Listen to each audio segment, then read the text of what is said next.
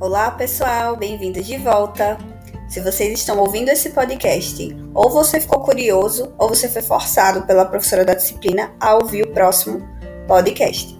Bem, independente dos motivos, o fato é o seguinte: Marie Curie e Pierre Curie entraram na história. E eles começaram estudando os raios de Becquerel em outros e outros elementos além do urânio. E a pergunta seguinte foi: a pergunta anterior foi: